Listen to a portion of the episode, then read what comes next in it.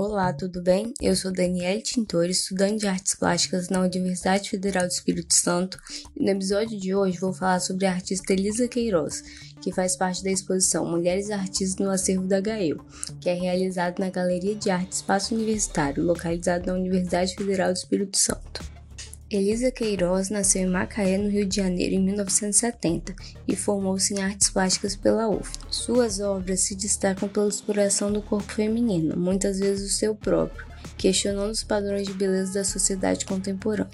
Sua poética estabelece significados tangíveis e simples, memórias pessoais, lembranças extraídas da infância, para tocar nas angústias da mulher atual. Essa investigação acerca de uma adiposidade sedutora começou em meados dos anos 90, quando Elisa, na época estudante, percebeu que a presença de formas arredondadas e amplas nos trabalhos artísticos produzidos durante sua pesquisa de iniciação científica eram, na verdade, uma tradução das formas presentes em seu próprio corpo. A artista também passou pela linguagem cinematográfica, em curtas como A Novilha Rebelde, que dirigiu em parceria com o cineasta Erli Vieira.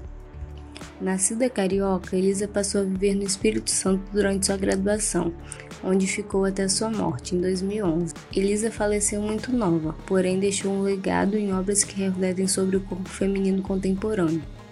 Sobre seu trabalho, Elisa dizia: Meu trabalho explica a relação que tenho com o desejo e também com a ansiedade e a necessidade de abrigo. Uma arte vinculada aos questionamentos da vida cotidiana, que me oprime e me liberta, dando subsídio para formular meus objetos. Para mais informações, acesse a nossa página no Instagram, gael.ufs, e no Facebook, Galeria de Arte Espaço Universitário.